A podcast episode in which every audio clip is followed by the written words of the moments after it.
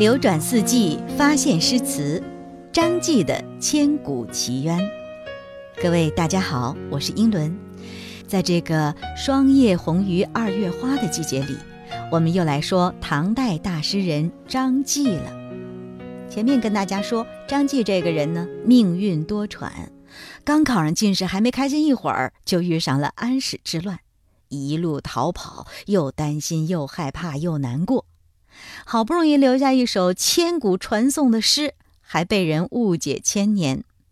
你要是光被普通人误解啊，也能接受，大不了说一句“说知我者谁也”，说这天下怎么没有人理解我，感叹一句也就过去了。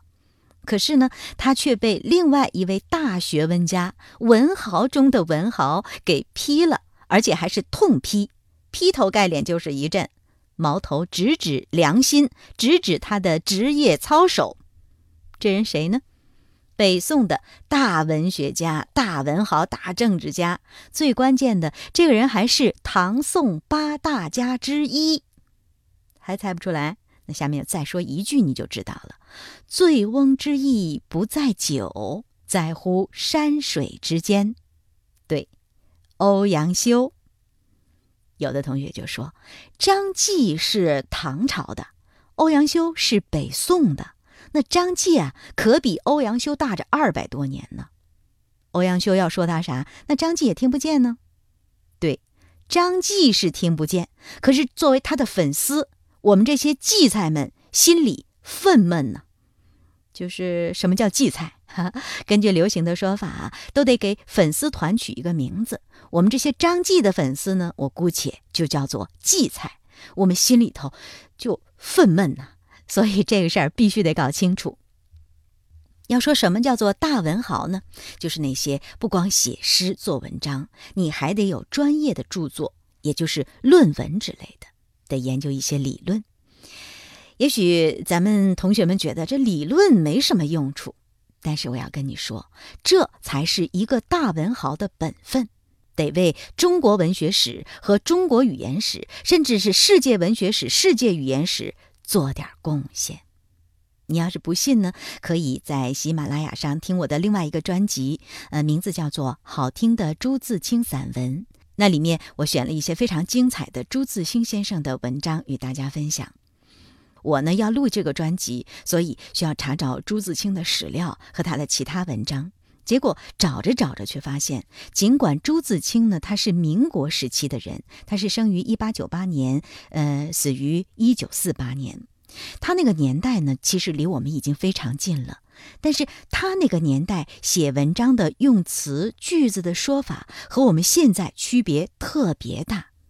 为了读一些文章，我费了好大的劲儿，到处去查阅资料，才能弄懂一个词语的准确读法。而朱自清呢，也写了很多关于词语呀、句子啊都是什么意思这样的运用方面的文章。哎，说起来读起来特别繁琐，就跟绕口令似的。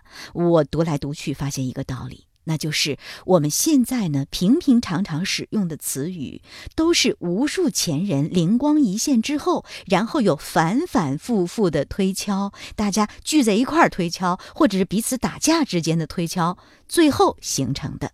八十多年前的朱自清那个时代，能使用的现代汉语的白话文的词汇还是非常有限的，但是到了现在，已经浩如烟海。所以说，不光是写诗写文章，研究汉语言的语法修辞和用法，也是这些大文豪的本分。而欧阳修就非常执着地在尽他的本分，而且呀，欧阳修特别有话语权。他呢是苏轼、苏辙他们哥俩参加科举考试那一年的主考官，就是他把苏轼、苏辙当年给录取的，呃，还包括曾巩，都是他录取的。这里面的故事特别多，以后啊，真得找一个时间，找一个机会给大家好好的讲讲，像欧阳修、王安石、苏轼，还有司马光，他们四个人之间的恩怨纠葛，想一想都觉得比那些电影电视剧啊精彩多了。嗯，时间嘛，我打算安排在冬季的几个节气里，咱们找一个充裕一点的时间，好好的来讲一讲。书归正传，咱们说这位欧阳修，才学一等一。学问家，但是呢，他就是看不上张继的这首诗。他就说他说为了一句好诗，不顾民风民俗，乱写一顿。欧阳修呢说的其实也有一定的道理，他就说他说咱们都听说过晨钟暮鼓，说寺庙里呢都是早晨敲钟，这个诗写的是你夜半睡不着觉。月落乌啼霜满天嘛，夜半睡不着觉，但是你却能听见人家寒山寺和尚敲钟，你这个不是瞎掰吗？欧阳修是一个大学问家，后世唐宋八大家之一，对吧？他都这么说了，当时就有好多好多人都唯唯同意，说你这诗写的不合常理，听着美是美了，但是不能算好诗。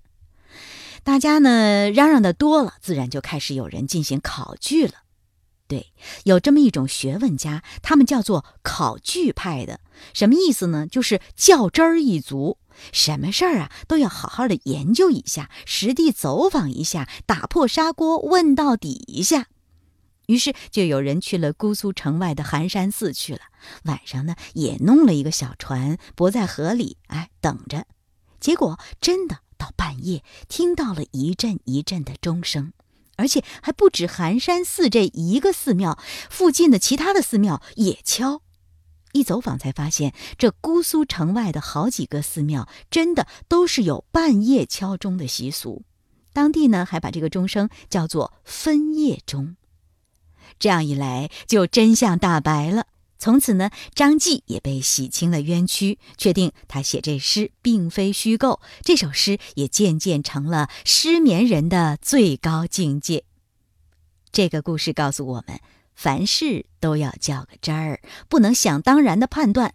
即使你是再大的学问家，再大的权威，在你批评别人的时候，也得先自己实地调研，琢磨一下。最后，让我们再温习一下这首小诗吧。月落乌啼霜满天，江枫渔火对愁眠。姑苏城外寒山寺，夜半钟声到客船。